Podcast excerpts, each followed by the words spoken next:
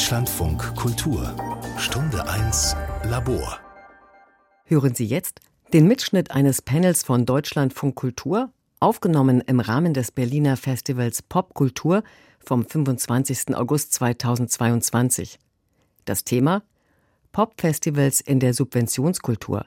Welche Gesellschaft soll das abbilden? Übrigens, die Popwelt ist eine absolute Duzbranche. Wenn sich gleich alle duzen, hat das nichts mit mangelnder professioneller Distanz zu tun, sondern mit den Gepflogenheiten der Szene. Es moderieren Christoph Reimann und Juliane Reil. In den letzten Jahren hat sich in der deutschen Festivalszene ein größeres Bewusstsein für Diversität und Inklusion entwickelt, aber es gibt noch deutlich Luft nach oben. Wo sind die Frauen? Wo sind die People of Color? Wo die Menschen mit Behinderung? Immer noch dominieren überproportional viele weiße Able Cis-Männer das Geschehen und zwar nicht nur auf der Bühne, sondern auch vor und dahinter. Sollten wir da nicht eigentlich ein bisschen weiter sein? Vielleicht ist aber auch äh, ein bisschen Verständnis angebracht. Nach zweieinhalb Jahren Pandemie stehen FestivalmacherInnen vor besonderen ökonomischen Herausforderungen. Außerdem fehlt der Branche das Personal. Viele Beschäftigte haben sich längst sicherere Arbeitsverhältnisse gesucht. Wie schaffen wir eine Festivalgemeinschaft und Landschaft, die für alle da ist? Und wer ist hier besonders gefragt? Genau, das sind die Fragen, die uns interessieren, über die wir heute sprechen. Und das sind die Fragen, die uns ja eigentlich auch schon viele Jahre lang beschäftigen. Und wir sind sehr froh, dass wir Gesprächspartnerinnen gefunden haben, die noch nicht müde sind, über diese Themen zu sprechen, die noch nicht die Nase voll haben davon. Wir begrüßen Jana Post in der Mitte. Jana Post hat äh, viele Stationen hinter sich, Berlin, New York, Shanghai. Sechs Jahre lang war sie als professionelle Tänzerin unterwegs. Mittlerweile da arbeitet sie auf der ganzen Welt, realisiert Kunst- und Kulturprojekte. Aktuell da ist sie die Projektleiterin des Lollapalooza Festivals in Berlin, also eines der größten Festivals, die es hierzulande gibt. Äh, die nächste Ausgabe im September, die erste seit zwei Jahren, Corona-bedingt, ging natürlich da auch nichts. Ende September, wie gesagt, geht das Ganze wieder über die Bühne, dieses Mal im Olympiastadion und Olympiapark. Jana Post, schön, dass du da bist. Hallo. Hallo, vielen Dank für die Einladung. Neben Jana Post sitzt Misla Tesfamariam. Schön, dass du da bist. Sie ist Artist Managerin, hat BWL studiert, dann bist du in die USA gegangen und hast dort äh, PR, Marketing und Consulting für namhafte amerikanische Acts wie Childish Gambino zum Beispiel gemacht. Danach ging es dann wieder zurück nach Deutschland da warst du auch in der künstlerischen Betreuung tätig. Dann hast du dich aber selbstständig gemacht und äh, das Label Yaga Recordings gegründet. Schön, dass du heute unser Gast bist. Vielen Dank, danke. Ja, und dann auch noch da ist Graf Fidi ganz außen. Ich habe gehört, wir sollen Fidi vielleicht einfach sagen. Graf ist dir nicht so wichtig.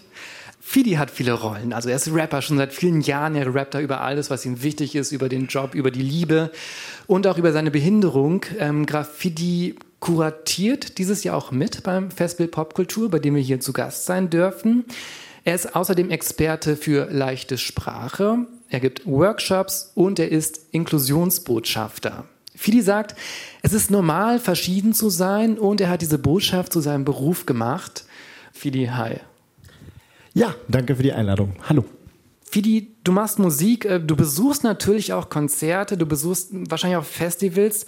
Bei dir ist es so, längere Strecken, die du zurücklegen musst, die legst du im Rollstuhl zurück. Wie ist das, wenn du an Festivals denkst? Wo geht es da für dich nicht weiter? Was nervt, weil du als Besucher, als Künstler nicht mitgedacht wirst oder einfach unzureichend mitgedacht wirst? Also ähm, erstmal habe ich ja den Luxus, dass ich mich selber nicht fortbewege, sondern immer geschoben werde. Das heißt, wo ich wie hinkomme, hängt auch immer damit zusammen, mit wem ich unterwegs bin. Und ähm, ich habe äh, sozusagen so Festivalerlebnisse, so klassisch auf dem Acker, es regnet, ähm, sozusagen einmal war sogar der rechte, rechte Rollstuhlreifen äh, war kaputt und man musste mich gefühlt auf einem hinteren Rollstuhlreifen über das Gelände schieben. Das war alles möglich und irgendwie war es auch lustig, aber wahrscheinlich auch wahnsinnig anstrengend. Und ähm, ich sag mal so, die größte Hürde oder Barriere war und ist immer noch auf Festivals ähm, gar nicht mal so die Zugänglichkeit, weil in den meisten Konzerten und Festivals gibt es irgendwo einen Bereich, wo man als Mensch mit Behinderung ganz gut sitzen und auch sehen kann. Jetzt gerade letzte Woche zum Beispiel in der Wuhlheide. Ähm, das größte Problem ist für mich tatsächlich immer der Gang zur Toilette. Also wie ähm, barrierefrei oder barrierearm ist der Zugang zu einer Toilette, ähm, wie sauber ist das Ganze und ähm, was werden dann eventuell auch von, für Sprüche gemacht von Leuten, die dann von außen sind, weil sie sich vielleicht wundern, ähm, warum dann irgendwie meine Freundin zum Beispiel mit auf der Männertoilette steht, weil sie halt da auf mich wartet. Solche Situationen fallen mir jetzt gerade aktuell ein. Ja, wir möchten erstmal gerne äh, über eure Erfahrungen sprechen. Missla, du bist als Artist Managerin in der Musikgeschäft unterwegs, auch in der Festivalszene. Wie wirst du da wahrgenommen als Frau, als Person of Color? Ich habe gelesen in einem Interview, bei dem ja, du interviewt wurdest, dass du oft als Background-Sängerin oder Tänzerin wahrgenommen wirst. Ja, ich musste gerade schmunzeln, als du das gesagt hast, weil ich glaube, wie so viele schwarze Frauen geht man entweder komplett unter oder man sticht absolut raus. Ich muss da schon so immer tief durchatmen, weil das geht einfach so an mir vorbei, weil es so normal ist. Also eigentlich ist es fast immer so, dass Leute, wenn sie auf einen zukommen, davon ausgehen, dass man jetzt gerade Teil der Travel Crew ist, weil man ja mit auf der Bühne ist. Ich stand schon, naja, das muss man immer nicht so erörtern, aber das ist eigentlich ehrlich gesagt die Regel. Ist, und wenn ich sage, nee, ich mache das Management, weil ich mich vorstelle, weil ich irgendwas brauche, dann ist so, werden die Augen ganz groß und man ist so, ah, ah, okay. Und aber auch dann registriert sich das erst ganz langsam und so weiter. Also, mhm. ja. Aber das ist für mich so normal, dass ich gar nicht drüber nachdenke, bis auf das du das gerade angesprochen hast. Aber so wie du darüber sprichst, sind es eben trotzdem so kleine Stiche, so hört sich das auch schon an. Ja, aber wenn man eine schwarze Person in Deutschland ist, dann ist das die ganze Zeit so. Also alleine jetzt gerade auf dem Weg, ähm, ich bin ins Taxi gestiegen vom Bahnhof hierher und das Erste, das der Taxifahrer zu mir gesagt hat, ist, oh, bist du aus Eritrea oder aus Äthiopien? Weil Leute haben irgendwann mal so ein Spiel daraus entwickelt, dass die das witzig finden, dass sie einen erkennen können. Und ja, dann sage ich, ja, ich bin aus Eritrea. Und dann sagt er, ja, da kommen die schönsten Frauen her, habe ich auch 50 Millionen Mal in meinem Leben gehört. Und dann sagt er noch was über, wie deren Figuren sind. Also man wird einfach direkt sexualisiert, nur weil man im Taxi ist. Und das ist einfach eh die Realität. Mhm. Jana, Lollapalooza ist eine richtig große Veranstaltung, jetzt nach zwei Jahren wieder. Wir haben jetzt so ein paar Statements gehört, die zeigen, normal sind da manche Dinge, die normal sein sollten, noch lange nicht. Lollapalooza muss natürlich eine Zielgruppe haben, allein weil es auch so viele Festivals gibt. Man muss sich da irgendwie positionieren, eine Nische finden in dieser großen Festivallandschaft. Für wen konzipierst du, konzipiert dein Team Lollapalooza? Das Lollapalooza wird konzipiert von uns allen. Es ist ein großes, ähm, wir beteiligen, wir sind alle daran beteiligt an dem Konzept, an dem Grundkonzept, an der, an der Ausarbeitung des Grundkonzeptes eigentlich. Und unser Ziel ist eigentlich ein ganz breites und ein ganz also ein ganz breites Publikum anzusprechen, sowohl altersmäßig, wir haben einen Kinderbereich, der die ganz Kleinen anspricht, also das geht bei, unsere Altersgrenze ist von 0 bis unendlich, also nicht, dass wir jetzt alle unendlich alt werden, aber und wir haben ähm, Bereiche, die ähm, junge Menschen ansprechen, die sich sehr für Nachhaltigkeit interessieren oder die die ganzen Non-Music Areas. Wir nennen die Non-Music, weil das nicht, weil der Musik nicht der Hauptfokus ist.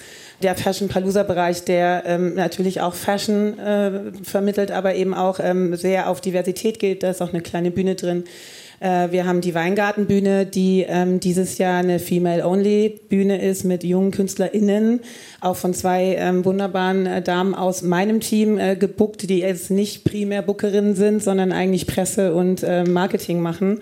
Und ähm, also eigentlich ist das Ziel, jedes Jahr wieder das breitmöglichste Publikum anzusprechen und nicht zu oder gar nicht zu fokussiert auf ein Publikum zu sein. Gibt es ein Awareness-Team oder gibt es jemanden, der zum Beispiel die Toilettensituation so betraut bewacht? Wir haben tatsächlich ein Team, das heißt ähm, Kult e.V. aus äh, Chemnitz, die ähm, das ganze barrierefreie Konzept auch in 2019 mindestens auch schon, 2018 glaube ich sogar auch schon, also dieses Stadion sehr gut kennen, die die Situation sehr gut kennen.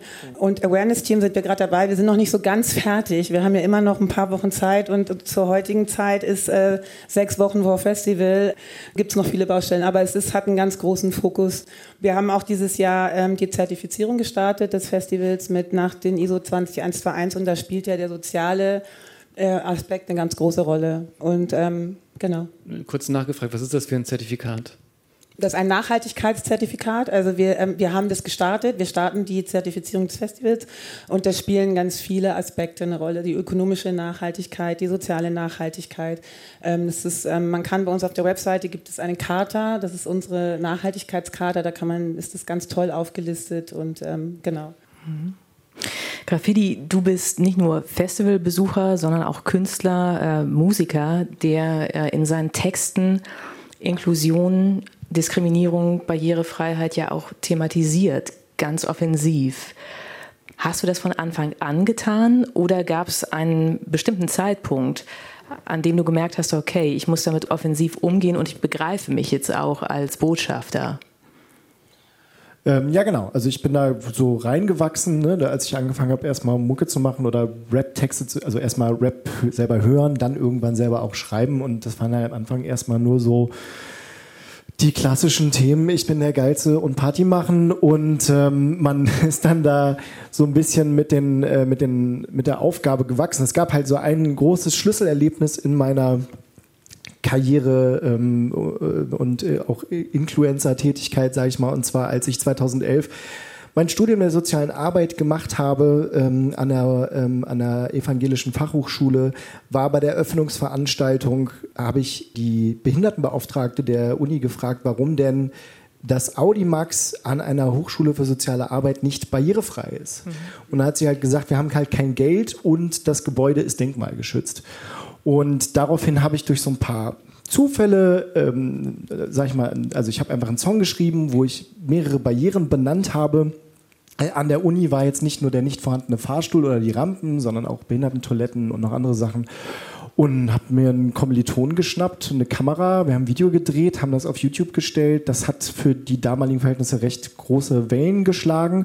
Dann wurde ein Gremium gegründet, da bin ich immer eingeladen worden. Und noch während meiner Studienzeit im fünften Semester habe ich diesen Fahrstuhl eingeweiht. Und das war dann so für mich so, wow, ich kann halt mehr tatsächlich erreichen mit meinen Rap-Songs, als nur sagen, dass ich der Geilste bin, was auch toll ist, äh, aber ähm, ich habe wirklich eine Wirksamkeit. So. Und ich kann mhm. wirklich etwas verändern.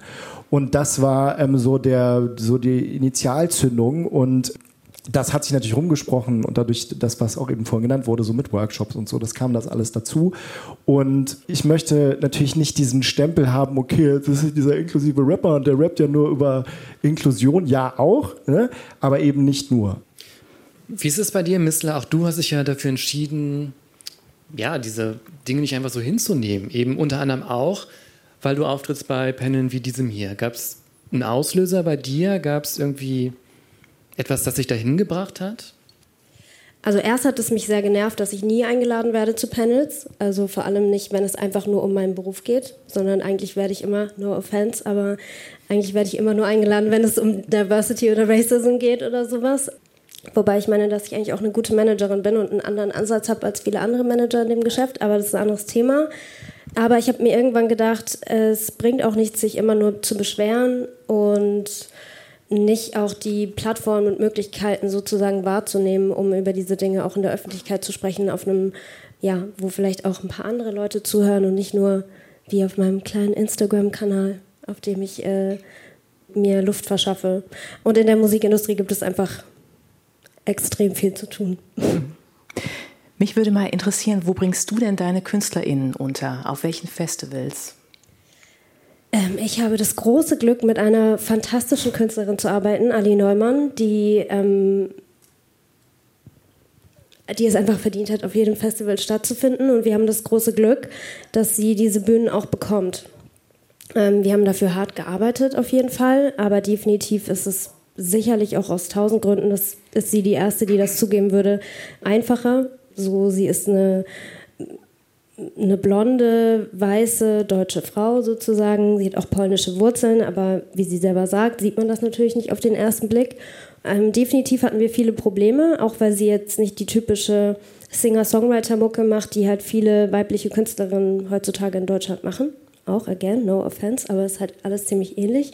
Und ähm, eine Frau zu haben, die Bandmusik macht und ähm, ja, da gab es auf jeden Fall schon großen Bedarf, aber gleichzeitig war es auch sehr schwer. Also das erste Jahr haben wir gespielt bestimmt 50 Termine, davon bestimmt 40 Festivals und unsere Gage, kann ich auch ganz offen sagen, war im Schnitt bei ca. 1000 Euro. Also davon hat man nicht Anfahrt bezahlt, Musiker bezahlt, Techniker bezahlt, Technik, die man leihen muss, bezahlt, Hotel bezahlt, also brauche ich gar nicht anfangen. Da verschuldet man sich einfach bei jedem einzelnen Termin. Und wenn man nicht die Möglichkeit hat, Leute zu überzeugen, dass sie in einen investieren, wie zum Beispiel eine Booking-Firma, die einem das dann sozusagen schottet an Good Life, unsere Booking-Agentur, die uns da unterstützt, dann hätten wir uns das sozusagen nicht erspielen können. Dann hätten wir auch viele andere Chancen danach nicht bekommen. Und ist das ähm, mit den Gagen eine Ungerechtigkeit, weil man erstmal ja. einen Ruf aufbauen muss? Oder ähm, rührt die Ungerechtigkeit halt auch daher, weil es vielleicht um Sexismus geht? Kann man das sagen oder ist das Quatsch? Also es geht immer um Sexismus, genau wie es auch immer um Diskriminierung und Rassismus geht, weil es einfach in unserer Gesellschaft ist. Und das geht da nicht weg, nur weil man auf einmal mit Leuten zu tun hat, die irgendwie medienschaffend sind oder in der Musikbranche arbeiten, sondern es schwingt immer mit. Also bei allen Sachen. Darum meinte ich auch am Anfang, als es so um meine persönliche Rassismuserfahrung geht, die ist halt nicht anders als auch in meinem Alltag, weil es sich nicht verändert. So, es sind ja die gleichen Menschen, die, auch, die man auch auf der Straße trifft, trifft man auch auf einem Festival. Das sind nicht gesonderte Menschen. Bestimmt spielt es mit rein, dass es einem einfacher fällt, zu einer jungen Frau zu sagen, hey, möchtest du nicht für 500 Euro auf unserem Festival spielen? Oder ähm, du kannst auf unserem Festival spielen, aber wir können nur Anfahrt bezahlen. Und wer bezahlt die Menschen? Also Gagen mhm. gibt es eben auch und hey, mittlerweile auch eine Inflation. Also Bestimmt fällt es einfacher, aber ich glaube, es ist ein grundsätzliches Problem, dass man halt sagt, man gibt Newcomern 500 oder 1000 Euro Gage. Und ich persönlich finde es unverständlich, weil Headliner bekommen viele, viele Zehntausende von Euro Gage. Und warum nimmt man nicht 1500 Euro, gibt die dem Newcomer, sodass er zumindest kostendeckend unterwegs sein kann? Du kannst da am ehesten was zu sagen, Jana. Willst du darauf reagieren? Ich verstehe den Punkt total. Also ich kenne Ali Neumann übrigens und ich finde die total Yay. super. Ja, ich finde die wirklich ganz toll. Also ähm, kann ich gleich auch mal richtig Werbung machen. Die ist wirklich super. Ich habe die ähm, vor ein paar Wochen erst gesehen. Und das ähm, mich. Neben mir standen viele Menschen, die sie nicht kannten und die seitdem äh, total begeistert sind. Ja, das es ist eigentlich, ich finde, das ist eine sehr berechtigte Frage, ehrlich gesagt. Ähm, ich bin nicht aus der Booking-Abteilung, aber ich finde die Frage sehr berechtigt und ich finde, dass das auch was ist, was ähm, diskutiert werden muss und zwar dieses Jahr, also es wird ja oft gesagt, dass dieses Jahr so ein bisschen anders ist, ne? weil alles anders ist, weil alles teurer geworden ist, weil alle, äh, die Technik ist teurer, ähm, ähm, alles ist teurer.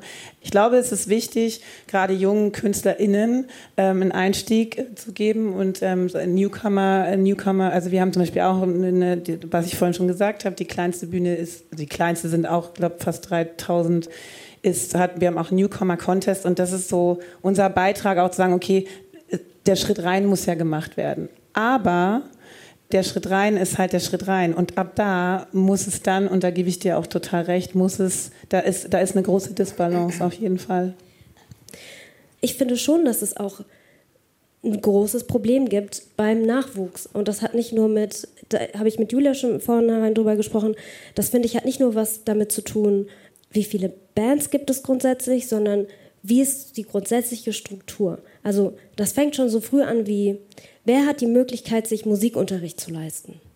Wer hat die Möglichkeit, sich ja, einen Produzenten zu leisten, überhaupt bei einem Studio, einem Produzenten irgendwo anzukommen und zu sagen, hey, kannst du in mich investieren? Weil am Anfang hat man dafür nicht das Geld.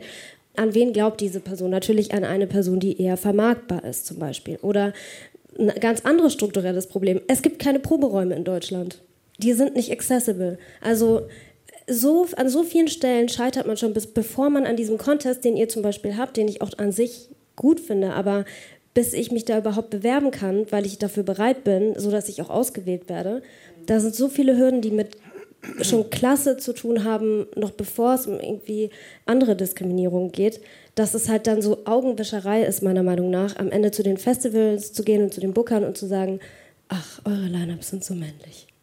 Wie siehst du das denn, Graffiti? Du bist ja auch Kurator, du kuratierst ja auch im Rahmen dieses Festivals zum Beispiel. Ähm, kommt man da über gewisse strukturelle Probleme nicht äh, hinweg? Oder denkst du, dass man schon, wenn man will, äh, ein, ein Festival konzipieren kann, das eben stärker in Richtung Diversität, Inklusion arbeitet? Ja, da kann ich ja das Popkulturfestival jetzt als gutes Beispiel nehmen. Ist aber natürlich ein Festival, klar, was auch einen besonderen Status hat. Genau. Aber dann, wenn es dieses mhm. eine Festival gibt mit dem mhm. besonderen Status, dann hat es eben die, welches Wort kann ich jetzt nehmen, die, die Fixsternfunktion, dass man sagt, gut, dann orientiert euch doch daran. Oder es muss ja auch nicht das eine Festival sein, an dem sich orientiert wird. Ich glaube, auch das Popkulturfestival hat sich in den vergangenen Jahren immer weiter weiterentwickelt und sich auch ausgetauscht. Ich weiß zum Beispiel auch, die äh, Freunde vom Wildwuchsfestival haben da auch einen guten Input gegeben, zumindest was den Punkt der äh, Zugänglichkeit jetzt in Bezug auf ähm, äh, Barrierefreiheit, was so Felder oder Waldwege anbelangt, ne, mit den mit den verlegbaren Bodenplatten. Das ist natürlich auch ein Austausch, den man äh, in den man gehen muss.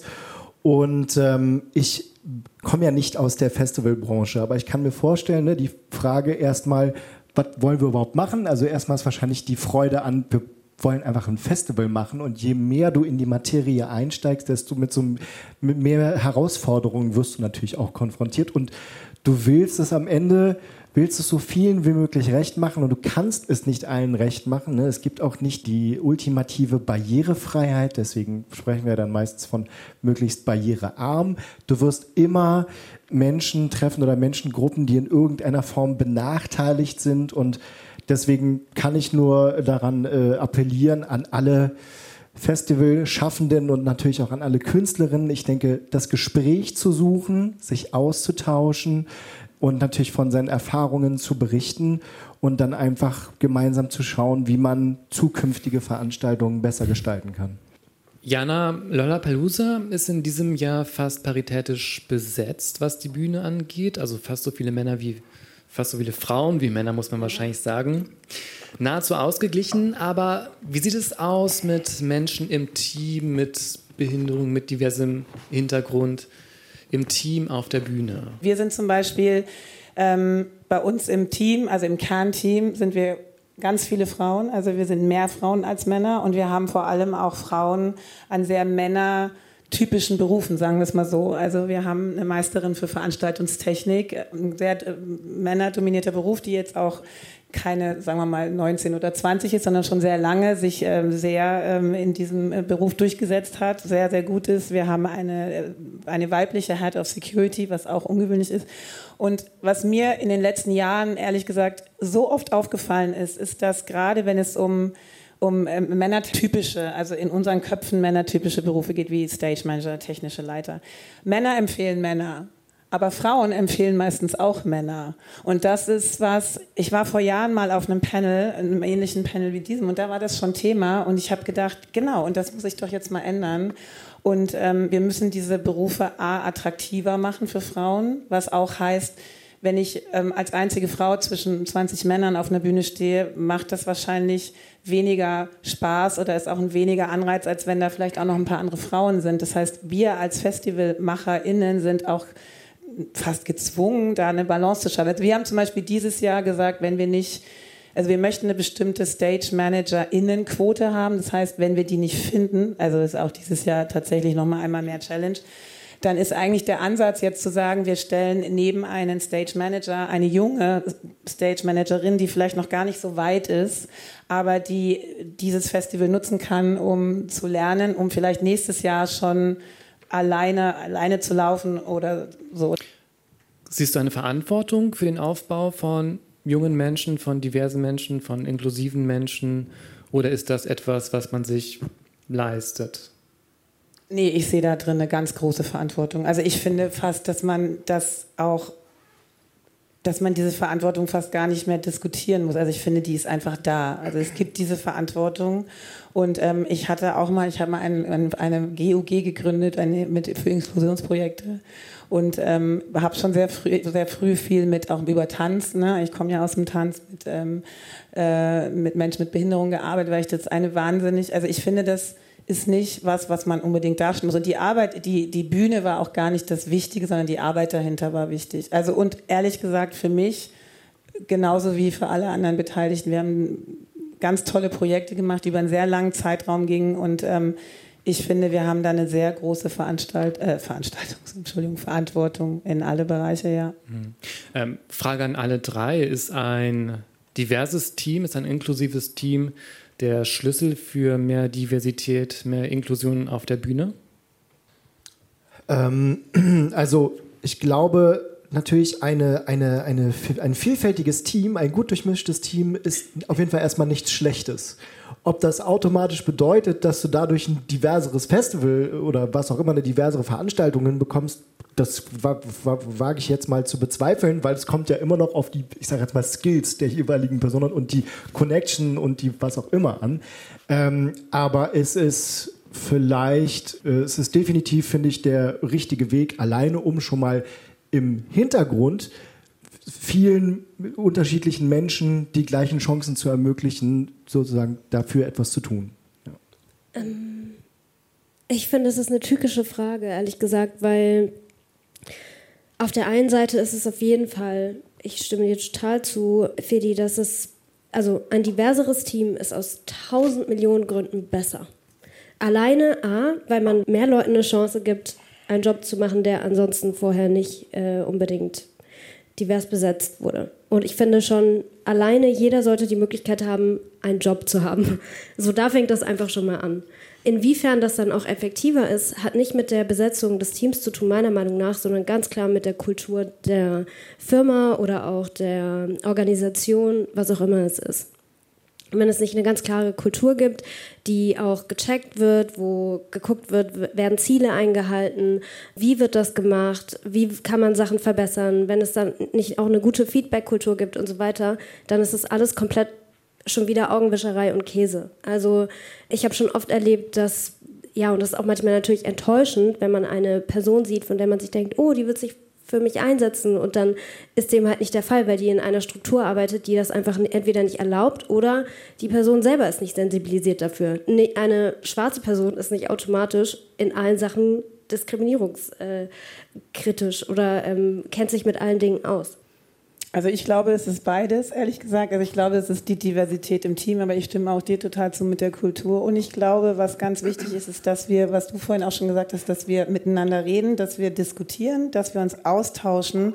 Also ich habe jetzt im letzten halben Jahr zum Beispiel durch diesen äh, Zertifizierungsprozess, den wir gestartet haben, ich habe mich auf einmal mit Themen, wir haben eine ähm, äh, Zertifizierungs, äh, Entschuldigung, eine Sustainability Koordinatorin, die ähm, fantastisch ist. Also von der habe ich jetzt schon so viel gelernt in den letzten Wochen. Wir haben eine ganz tolle Beraterin und ähm, ich glaube, der Austausch ist total wichtig und daraus ergibt sich dann die Kultur, die du wahrscheinlich auch meinst. Ne? Also wir dürfen nicht irgendwie irgendwann denken, okay, wir sind jetzt da angekommen, jetzt sind wir divers und jetzt haben wir irgendwie alles verstanden und jetzt äh, machen wir einfach Repeat After Me ein Festival nach dem anderen, sondern der Austausch muss stattfinden. Deswegen finde ich solche Veranstaltungen wie heute super wichtig. Es, es, gibt ja auch kein Ende. Also es klingt ja so von wegen, es gäbe äh, sozusagen den, die Checkliste für Diversität oder für Barrierefreiheit und wenn wir das abgehakt haben, dann haben wir alles erledigt. So, sondern es ist ja ein sich äh, immer weiter entwickelnder Prozess und ja auch immer vom jetzigen Standpunkt aus, ne, Dinge verändern sich die ganze Zeit und unsere Ansichten verändern sich so und wir können zu einem bestimmten Punkt in fünf Jahren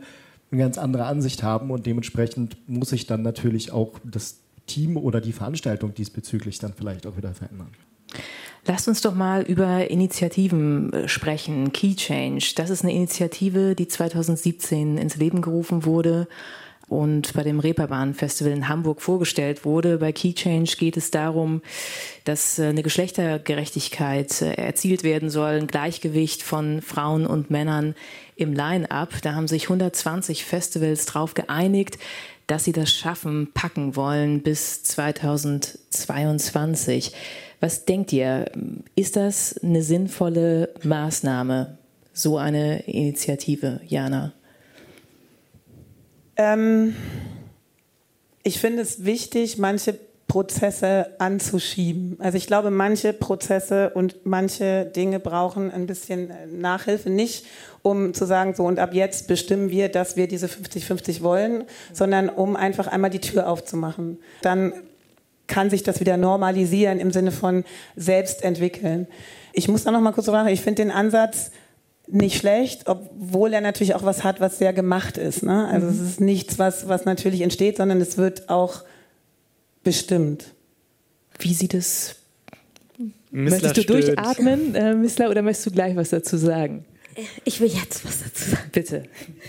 Ich finde, oh, ich finde, das ist so schwierig, weil es so plakativ ist einfach. Also 50-50, ja, schön wäre es irgendwie, aber auf der anderen Seite ist es halt wieder überhaupt gar nicht an irgendwelche Bedingungen geknüpft, wie zum Beispiel, wie bezahlt man die Leute? Man kann zur Hälfte Frauen buchen und kann sagen, ja, aber ihr bekommt natürlich alle, keine Ahnung, einen Apfel und ein Ei bezahlt und außerdem kriegt ihr halt die schrottigsten Slots. Also und keiner hätte es halt gemerkt und man hat sein Ziel mhm. erfüllt. Das finde ich ist einfach, again, das ist so sehr viel Promo und da werden auch viel weiblich gelesene Personen tokenisiert dafür, dass sich manche Festivals einfach besser darstellen können, als sie tatsächlich sind. Weil. Hey, ich nehme gerne Applaus. ähm, weil es ist auch frustrierend. Man kommt irgendwo hin und man merkt so, oh, die haben sich total Mühe gegeben und so, ist auch schön, aber als erstes höre ich dann irgendwie, ja, Ali musste einem dem, dem Security-Team Bescheid geben, dass einer der Sikus ihr im Backstage hinterher gepfiffen hat. Also so einem Künstler, also wo fängt das, also da will man gar nicht wissen, wie es dem normalen Laufpublikum geht, die auf dem Festival sind. Und das ist einfach, again, etwas, das mit Kultur, also ich glaube wirklich, diese ganzen Entwicklungen entstehen nur, wenn sich die Kultur verändert und da helfen so komische Zahlen nicht. Und ich bin ansonsten ein großer Fan von Quoten. Mhm. Für Missler ist das eine Mogelpackung. Ähm, wie, ist das, wie siehst du das, Graffiti? Ähm, ja, ich, also wenn, wenn es jetzt um 50-50 zwischen weiblichen und männlichen Ad, äh, Artists geht, dann würde ich mir jetzt noch, noch die Quote wünschen für 50 Prozent mit Behinderten, für behinderte Künstlerinnen so. Wobei ich dann auch sagen muss, dass also ich bleibe jetzt mal bei meiner Sparte, ich einfach selber in meinem Umfeld einfach auch so gut wie keine behinderten Rapperinnen kenne. Deswegen ist das wahrscheinlich auch nochmal eine andere ähm, Baustelle. Das heißt also nicht, dass es sie nicht gibt, nur dass sie eben wie auch immer sich kein Gehör verschaffen können, ob durch Social Media oder Booking oder ähm, andere Kanäle. Ich äh, sehe das auch ähnlich. Also ich finde es erstmal gut. Du hast die Metapher mit der Tür genannt, finde ich eigentlich ganz gut. Nachdem du das jetzt gerade genannt hast, gebe ich dir auch wiederum vollkommen recht, muss man das natürlich weiter hinterfragen und prüfen, dass es eben nur mit der Einführung einer Quote nicht getan ist. Also so konkrete Initiativen wie Keychains sind jetzt, sind jetzt eine. Eigene Ansprüche natürlich kann man auch haben, das ist das andere. Aber es kann ja noch andere Wege gehen, es kann ja noch andere konkrete Maßnahmen geben. Und es ist natürlich auch ziemlich billig zu sagen, jetzt die People of Color, die müssen die Bildungsarbeit leisten, äh, die Aufklärung übernehmen und das am besten noch kostenlos. Und vielleicht drehen wir die Frage auch einfach mal um. Also von wem müssten die Impulse kommen? Von wem müssten die ausgehen? Das können ja auch nicht nur marginalisierte Gruppen alleine sein. Für eine Veränderung zu einer besseren, gerechteren Festivalkultur. Ich glaube, und das ist eigentlich ganz, ganz gute, das ist eine gute Frage, weil ich genau das jetzt als nächstes eigentlich ansprechen wollte, ist, was ich mich oft frage, ist, was Festivals eigentlich überhaupt bewirken möchten, beziehungsweise wen sie erreichen möchten. Ich bin sehr viel auf Festivals unterwegs, dieses Wochenende auch wieder, eigentlich den ganzen Sommer über. Es ist schon so, dass sie einfach sehr, sehr, sehr weiß gelesen sind. Im Publikum jetzt natürlich auch auf der Bühne, aber vor allem im Publikum. Und ich habe genauso, und das ist wieder einfach nur, das Festival ist einfach nur ein Symptom von der gesamten Musikindustrie, wo das grundsätzlich auch so ist. Und ich frage mich da auch oft bei den Gatekeepern, warum werden so viele Menschen in diesem Land einfach nicht bedient? Also warum ähm, sowohl mit den, den, Musikern, die man auswählt, die man signed und unterstützt und so weiter, als auch dann überträgt sich das auf Festivals. Da werden einfach ganz viele Menschen ausgelassen. So, wenn ich nach Hause gehe, zu, zurück in meine Heimat, nach Pforzheim, ähm, und da meine Freunde frage, wer von euch kennt alles, also so, und über diese Festivals spreche und sagt, da, das sind die Headliner, kein Mensch weiß, sorry, wer an mein Kantereit ist in der Industrie wird aber gedacht, boah, das sind die, einfach die größten, die es gibt. So Headline, alles, alles, alles, alles. Da bleiben einfach ganz viele Leute auf der Strecke. Die gehen auf diese Festivals einfach nicht, weil da nicht die Musik läuft, die die Leute halt interessiert. Und das ist auch im Kapitalismus einfach eine Sache, die, da bleibt einfach Geld auf der Strecke liegen. Und ich frage mich, ist das aber überhaupt etwas, das Sie möchten? Also möchten Sie diese Menschen bedienen? Oder heißt es, tschüss, ihr geht einfach alle auf Splash und der Rest ist egal? Ich weiß es nicht. Und wenn die das gar nicht möchten, dann brauche ich jetzt auch nicht zu allen deutschen Festivals rennen und sagen, bitte verändert euer Line-up. Weil das ist einfach nicht deren Ziel. Ich kann auch nicht zu Mercedes gehen und sagen, bitte macht ein Auto für die Arbeiterklasse. I don't know. Wisst ihr, was ich meine? Also, das ist halt etwas, wo ich mich frage, inwiefern, genauso wie wenn man zu Rock am Ring geht und sagt, warum habt ihr nicht tausend Millionen mal mehr Frauen auf dem Line-up? Ja, weil es die Leute, die dahin geht, halt einfach nicht interessiert. Also, ja, das ist, glaube ich, vielleicht eine Sache, wo ich mich frage, ist das überhaupt etwas, das relevant ist? Oder sollte man sich neue Festivals suchen oder mit Leuten sprechen, die neue Festivals starten? I don't know. Aber es ist ja auch die Frage, also wir sprechen heute hier in diesem Deutschland von Kulturpanel auf dem Popkulturfestival Berlin über Diversität und Inklusion und fragen, ja, die Festivallandschaft, was für eine Gesellschaft soll das eigentlich abbilden? Das war so unsere Ausgangsfrage, aber wir setzen da ja auch eine ganze Menge voraus. Ist es denn eigentlich so, dass ein Festival Leute repräsentiert, eine Gesellschaft abbildet? Also, bevor ich selber auf Festivals gespielt habe, bin ich ja zu Festivals als Besucher gegangen und ich meine, im Wort Festival steckt ja das Wort Fest und ich bin halt da hingegangen, um irgendwie Spaß zu haben. Das war so. Und ich glaube, das ist es auch immer noch. so, und ich ist es jetzt auch gerade sozusagen nach oder Corona ist immer noch da, aber die ersten Möglichkeiten erstmal wieder ein wie gesagt ein Raum, wo du mehrere Menschen triffst und neben Musik erleben oder Talks erleben, einfach mit Freunden zu sein und einen schönen Tag zu haben, das ist jetzt erstmal für mich als Privatperson, nicht als Künstler, erstmal so der, der Hauptantriebspunkt, äh, warum ich mir sage, ich gehe gerne auf ein Festival.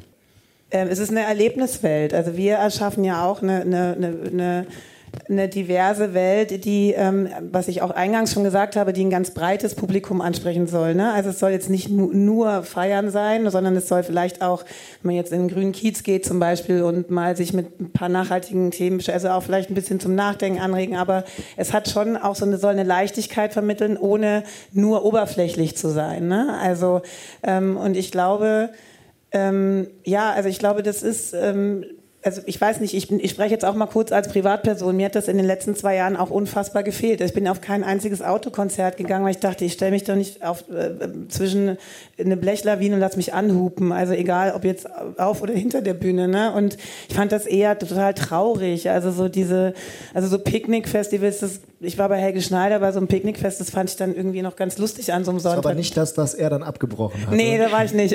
Ich war bei dem anderen und es, ich fand das aber, mir hat das unfassbar gefehlt. Also mir hat der Austausch gefehlt, mir hat gefehlt, Musik zu hören, mir hat gefehlt, einfach so diese positive Energie oder auch vielleicht mal, also ich habe auch schon heulend vor Bühnen gestanden, ne, weil es mich an irgendwas erinnert hat, was gar nicht so positiv war. Und das hat mir, also diese Emotionen, die, das hat mhm. mir alles gefehlt. Und das ist auch Festival. Aber lass mich vielleicht die Frage nochmal anders stellen. Also lass mich da kurz so den Advocatus Diaboli spielen. Sind Festivals nicht auch immer so Community-Treffs eben auch für bestimmte Szenen da? Also ein Raum so für bestimmte Menschengruppen, das Festival für die Leute aus Pforzheim zum Beispiel oder eben auch Rock am Ring mit den vielen weißen Dudes davor und auf der Bühne ist es nicht vollkommen okay? Oder muss ein Festival die ganze Gesellschaft abbilden oder versuchen abzubilden? Also ich glaube, erstmal ist es, es ist utopisch, wie gesagt, zu sagen, jedes Festival soll die ganze Gesellschaft abbilden. Das ist abgefahren. Das macht keinen Sinn. Es gibt mit Absicht Musiksparten und es gibt mit Absicht Nischen und es gibt Subkulturen und die sollen sich da alle treffen. Ich habe kein Interesse, aufs Backen zu gehen. Have fun. So, das ist auch okay. Das muss mich nicht ansprechen. Ich finde, trotzdem ist genau das, was du gerade beschrieben hast, finde ich, diese Erfahrung, die man macht auf einem Festival. Man ist mit Freunden. Ich habe diese Momente auch jeden, jedes Wochenende, wenn ich irgendwie an der Side-Stage sehe und auf so das Publikum gucke und denke, wow, ich kann nicht glauben, dass wir das wieder machen können und es ist großartig. Gleichzeitig schwingt bei mir der Gedanke mit, es ist auch so schade, dass so viele meiner Familie, Freunde und so weiter ich nicht in diesem Publikum sehe. Die sind einfach hier nicht vertreten und für die gibt es auch nicht besonders viele Festivals. Und das finde ich schon schade, weil ich merke, und ich laufe viel durchs Publikum während unseren Auftritten und so weiter, ich gucke mir immer das Publikum ganz genau an, und ich merke da einfach so, ich bin da ein Transplant, ich bin da so eine andere Person. So. Und ich würde total verstehen, wenn ich da als Privatperson mich nicht wohlfühlen würde, einfach nur weil so stellt ihr euch halt vor, einfach einmal, ihr seid auf einem Festival und da sind nur schwarze Menschen, ihr seid die einzige weiße Person. So, das ist halt einfach weird. Und das ist aber Fakt. Und das geht aber, das zieht sich durch alle Sachen durch beim Festival, wie zum Beispiel auch Essen. Eine Freundin, ich habe auf meinem Social Media, auf Instagram so eine kurze Umfrage gestartet und war so, bitte schickt mir eure Gedanken, weil ich bin heute bei diesem Panel und ich möchte alle eure guten Ideen mitnehmen. Und ähm, eine Freundin aus New York hat mir geschrieben und gesagt, dass zum Beispiel, Shoutout Rachel, ähm, dass dass sie findet, dass zum Beispiel die Vendor, also sprich die Verkäufer, die, die Leute, die Essen verkaufen und so weiter, dass man darauf auch achten könnte, dass die eben nicht alle halt die klassischen Caterer sind. Und es ist witzig, weil darüber hatte ich vorher auch schon mal nachgedacht, warum, und ich bin die Person in Deutschland, die am allermeisten Kartoffeln mag, challenge me, aber warum kriege ich immer nur eine vegane Lasagne und Kartoffeln im Catering und nicht auch mal irgendwas anderes Cooles. So, es sind immer die gleichen Leute, die das Catering machen dürfen. Es sind die gleichen Leute, die die Grafik und Artwork machen für die Festivals. Es sind die gleichen Leute, die auf den Festivals arbeiten. Und die einzigen Brown People, die ich sehe, sind halt Leute, die Security arbeiten. Das ist einfach so. Und ich finde, man müsste nicht mal sagen, das ganze Festival muss die ganze Gesellschaft abbilden, aber wenn man mehr Menschen einladen möchte, sich auch wohlzufühlen, dann kann man das an ganz vielen verschiedenen Stellschrauben sozusagen machen. Wir sind in einer besonderen Situation 2022. Die Pandemie ist noch nicht ganz überstanden und wir haben jetzt zweieinhalb Jahre ähm, hinter uns, auch pandemiegebeutelte Festivals, FestivalmacherInnen. Ähm, das Personal ist abgewandert. Wir haben noch dieses Problem mit der Inflation jetzt. Energie wird teuer. Jana, kannst du da ein paar Beispiele bringen? Und ist es so, dass das Einfluss darauf hat, wie divers und inklusiv ein Festival sein kann? Also es ist eine Riesenherausforderung. Ne? Ich meine, ich bin jetzt auch nicht die Erste, die das sagt. Ich habe das auch schon 83.000 Mal gehört, weil das auch in jedem, jedem Gespräch, wenn es um Musikbranche, Gastro-Reise, das Gleiche. Es ist eine Riesenherausforderung und es ist natürlich auch die Herausforderung, wenn man jetzt zum Beispiel über so eine Balance redet, ne, was wir vorhin hatten. Es ist nicht so, als könnte man jetzt, äh, weiß nicht, es stehen 300 Leute da und wir, ich nehme jetzt irgendein Beispiel, wir sagen, wir brauchen jetzt, um das Security-Beispiel, wir brauchen jetzt 150 und wenn 160 dastehen und ich sage, ja gut, aber da stimmt jetzt die Balance nicht. Es ist äh, schwierig, weil keine Security, kein Festival, ganz, ne? Also, um jetzt eins rauszupicken.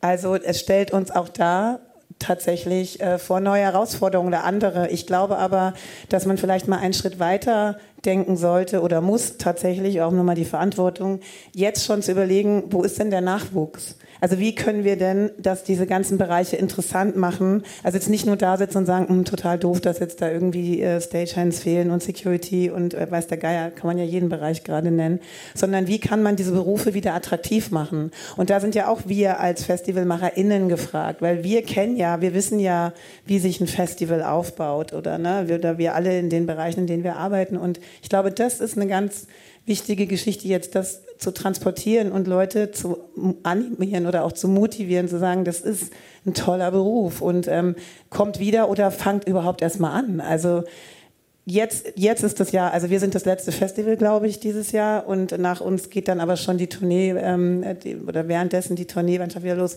Jetzt müssen wir Augen zu und durch und da so durchsegeln durch dieses Jahr, aber ich glaube, wir müssen schauen, dass sich das perspektivisch wieder verändert. Über eine Sache wollen wir noch ganz gerne sprechen und das sind Förderprogramme, die es aktuell gibt. Ähm, Förderprogramme, die auch die Folge sind aus der Corona-Pandemie, aus der Pandemiezeit, die nicht vorüber ist. Wir gönnen uns jetzt hier irgendwie eine kleine Pause, habe ich das Gefühl, so in diesen Monaten, aber es geht leider weiter mit der Pandemie. Jana, bei dir ist es so, wenn ich da auf die Poster gucke, die es gibt von Lollapalooza, da sehe ich da das Neustart Kultur-Logo. Das ist dann also Kohle vom Staat die ihr auch bekommt in diesem Jahr.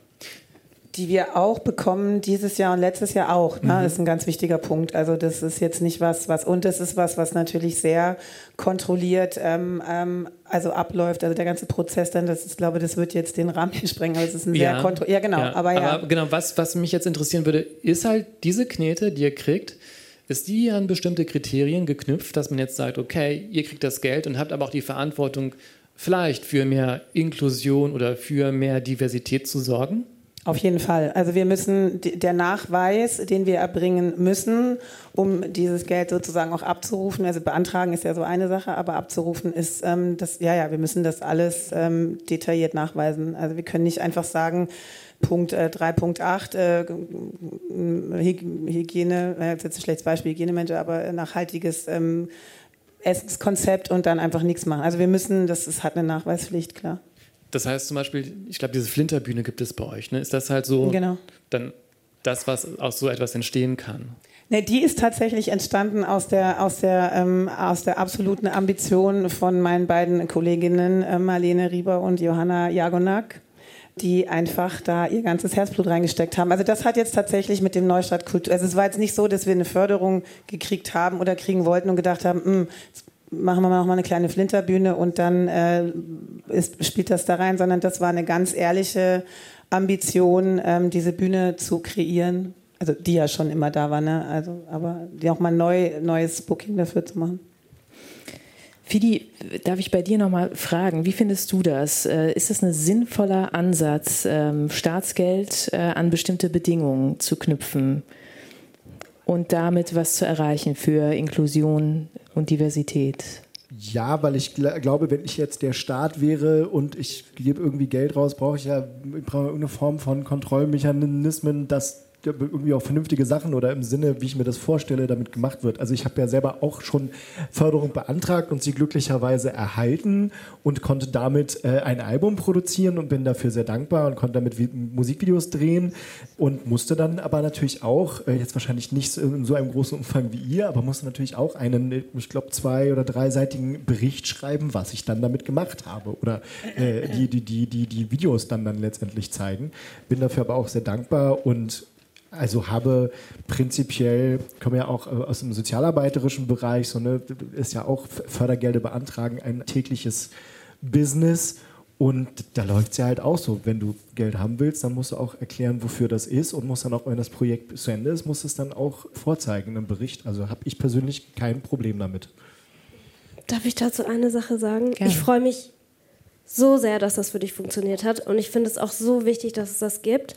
Gleichzeitig muss ich eine Sache zur Förderung sagen. Ich finde auch, die sind wieder so ein Problem, weil sie total schwer accessible sind. Vor allem für Leute, die Newcomer sind, vor allem für Leute, die kein Management haben und selbst für Leute, die Management haben. Ich habe für Ali nie eine Förderung beantragt, weil ich wusste von Kollegen, dass es eine unfassbare buchhalterische Aufgabe ist, das Ganze wieder aufzudröseln.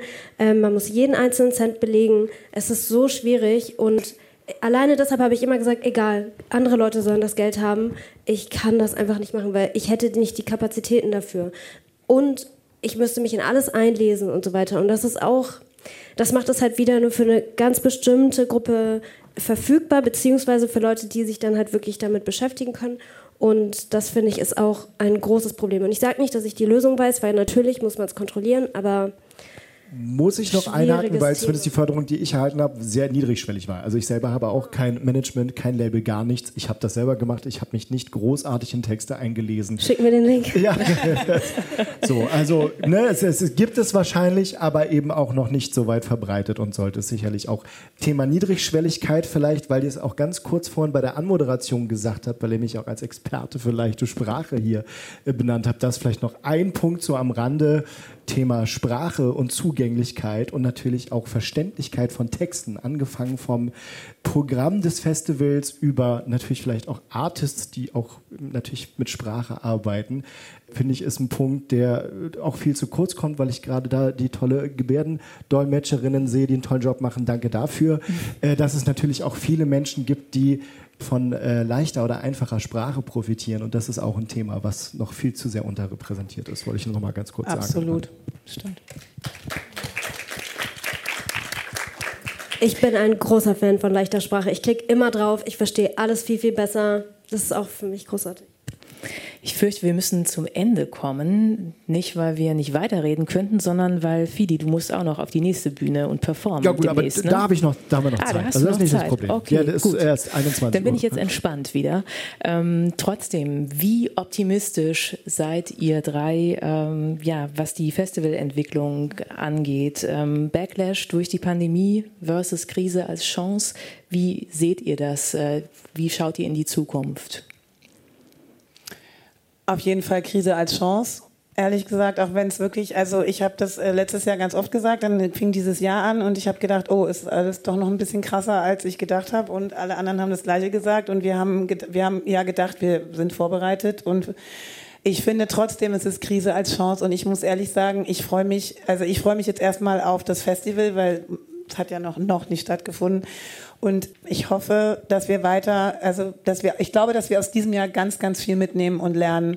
Und also wenn wir die Offenheit und die Bereitschaft dafür haben. Und ich glaube, dass ich kann jetzt nur fürs Lollapalooza sprechen. Wir haben viel losgetreten dieses Jahr, ne, was ich vorhin schon mal gesagt habe, den, die Zertifizierung. Und ähm, wir haben ein neues Team, äh, wir haben, also nicht ganz, aber teilweise neu. Und ähm, bei uns ist wie so ein bisschen Aufbruchsstimmung. Also wir haben, wir feiern äh, nicht nur die Premiere nach drei Jahren jetzt mal wieder, sondern wir feiern auch unsere kleine Premiere und es ist, ähm, bei uns ist richtig Aufbruchstimmung und das ist ganz toll und ähm, da steckt jetzt viel Kraft drin und viel Motivation, aber definitiv Krise als Chance, um jetzt mal deinen sehr schönen äh, Titel zu nehmen. Fidi, wie siehst du es? Optimistisch? Ja, also ich habe das große Glück, sage ich mal, nicht äh, ausschließlich von der Musik leben zu können, zu müssen, sondern ich habe ein Angestelltenverhältnis. Deswegen bin ich sehr gut oder relativ gut durch die Corona-Krise gekommen, aber freue mich natürlich sehr, äh, jetzt auch spielen zu können. Es gab vereinzelt, ich nenne jetzt mal das Beispiel so Geisterkonzerte, ne, auch so von zu Hause aus mit Webcam. Das ist überhaupt kein Ersatz für Live-Musik spielen oder in Clubs spielen.